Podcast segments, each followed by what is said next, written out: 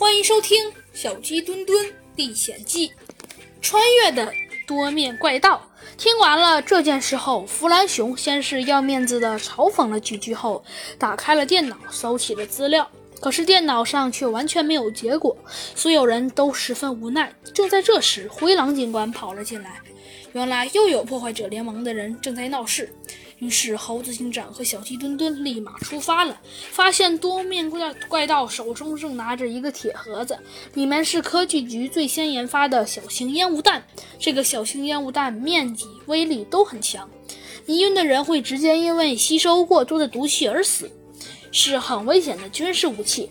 而警察们都包围了多面怪盗，想抓我，做呀！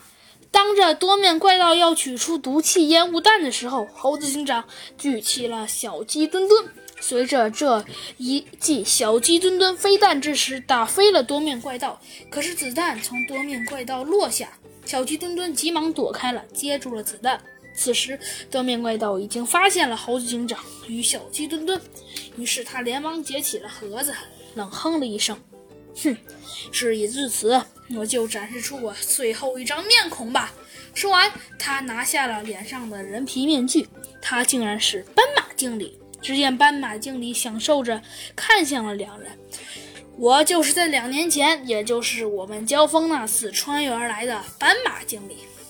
是的，不过我今天就要返回过去了，不过任务马上便会完成。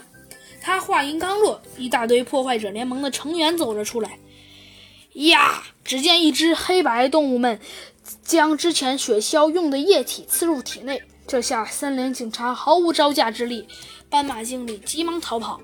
站住！猴子警长刚要去追，这时有一只黑白相间的鸵鸟打了过来。正在这时，有一只强大的拳头击飞了鸵鸟，是兔子警长，而弗兰熊正在他身后，一。一击打飞了一只黑白动物，它变成了机甲形态，与黑白动物们打了起来。小二，快去吧，我们怎么样也不会让他们进入森林都市的。兔子警长说完，小猴子警长与小鸡墩墩便立刻追向了斑马经理。斑马经理一看，竟然追上来了，急忙纵身一跃，身后出现了一对机械翅膀，他飞了起来。猴子警长一看这件事。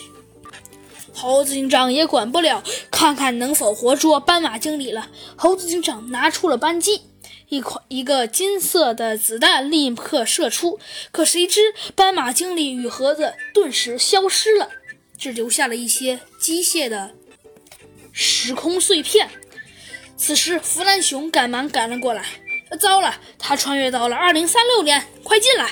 弗兰熊喊道。猴子警长与小鸡墩墩急忙跑进了机甲，立刻机甲前面出现了一个蓝色的隧道，于是机甲跳了进去。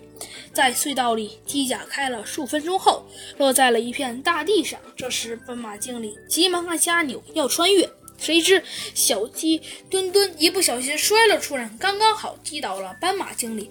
斑马经理刚站起来，就回到了他的时代了。而机甲着载着三人回到了森林都市。只见兔子警长满脸是灰，地上是却被打败的黑白动物。正在这时，弗兰熊先是呻吟了一声，接着他眼睛闪出了红光，他露出了诡异的微笑。接着，他跟着众人回到了警察局里，而并没有人发现弗兰熊的异样。